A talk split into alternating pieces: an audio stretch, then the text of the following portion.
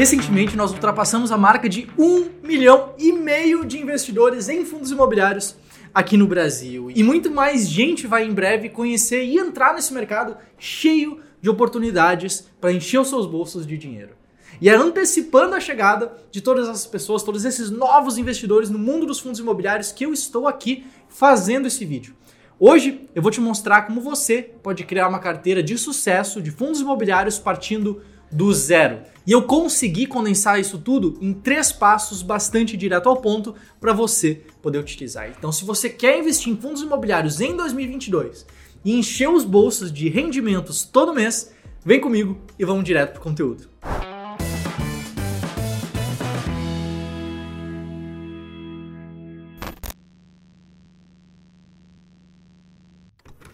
Vamos lá. O primeiro passo é entender como funcionam os fundos imobiliários e quais são os riscos que estão envolvidos com esses ativos. E o primeiro de tudo é entender que esses ativos, os FIIs, eles não são códigos numa tela que você compra e eles magicamente colocam dinheiro no seu bolso. Eles são pedaços de empreendimentos imobiliários.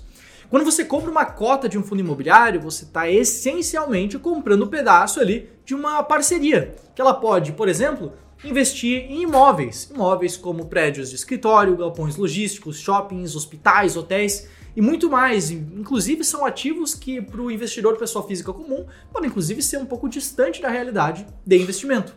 Um fundo imobiliário também pode comprar dívidas imobiliárias, que permite a expansão aqui do setor imobiliário no país inteiro. E para isso, ele investe ali em títulos como CRIs, como LCIs, e outros. Isso é claro no caso dos fundos de papel. E por fim, ele também pode investir em uma carteira pensada e planejada com outros fundos imobiliários, no caso os fundos de fundos, que o objetivo é investir de forma diversificada em outros fundos imobiliários. Também é uma possibilidade desse mercado. E os rendimentos que você recebe dependem justamente do resultado desses fundos imobiliários nos quais você investe, porque 95% do resultado semestral deles deve ser dividido com os cotistas. Não é que ele pode, ele deve ser dividido com os cotistas, com os investidores. Então isso aqui não é brincadeira, é um produto regularizado ali, regulado pelos diferentes órgãos aqui do Brasil e também, é claro, é um investimento que tem um pouco de risco. Por quê? Porque os fundos imobiliários, querendo ou não,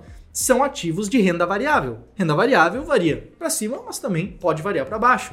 E até fundos imobiliários muito bons e consagrados, de alta qualidade, podem sim perder bastante valor em curtos espaços de tempo. Então o que eu quero que você entenda é que você tem que ter alguma tolerância ao risco para aguentar essas movimentações de curto prazo. Além disso, diversificar. A diversificação é a melhor resposta, é a melhor solução para a sua carteira de fundos imobiliários. Diversificar a sua carteira é essencial para minimizar os riscos. Além disso, por serem ativos de renda variável, por estarem em um setor que é o setor imobiliário, você precisa investir neles com foco no longo prazo. Períodos ali de 5 anos ou até mesmo mais do que isso.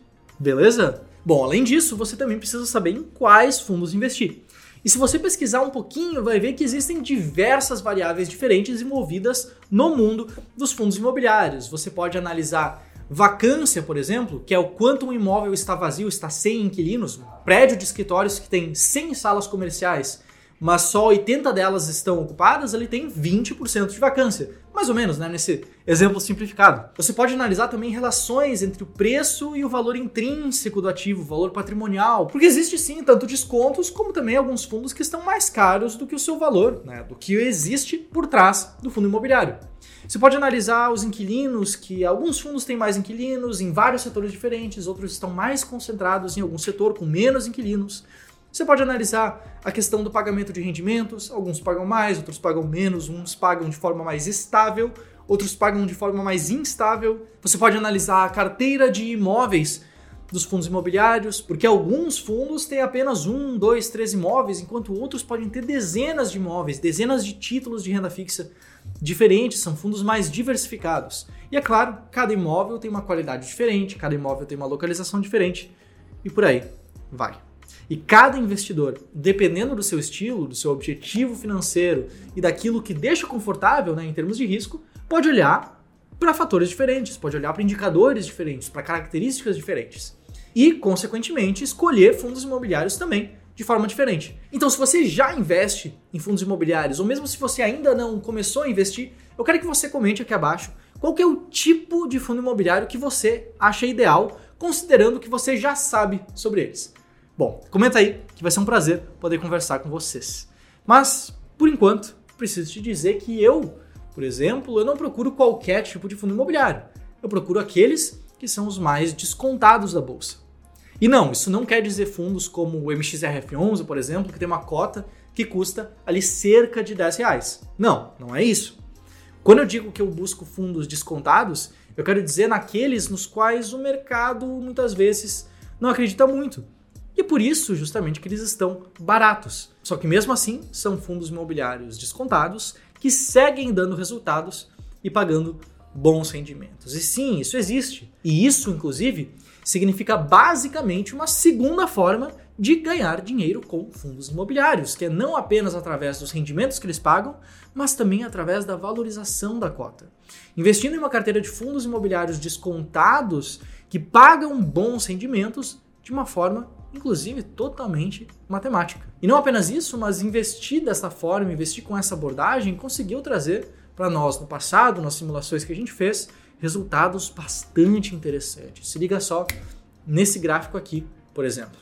Esse gráfico mostra a evolução dessa minha estratégia, desse meu jeito de investir em fundos imobiliários. E se você quiser saber mais sobre isso, eu gravei recentemente uma aula inteira, gratuita, sobre a minha forma de investir em fundos imobiliários, na qual eu entro no passo a passo de uma forma muito mais aprofundada, que obviamente não caberia aqui em um vídeo curto do YouTube. Você pode assistir essa aula no link que vai estar tanto aqui na descrição do vídeo, como também no comentário fixado. Mas que fique claro, tá? Se você não curtiu muito essa minha abordagem, não tem problema nenhum. Você não precisa investir do mesmo jeito que eu. Mas você precisa é saber quais que são os fatores que te fazem, por exemplo, comprar, manter ou vender um diferente fundo imobiliário.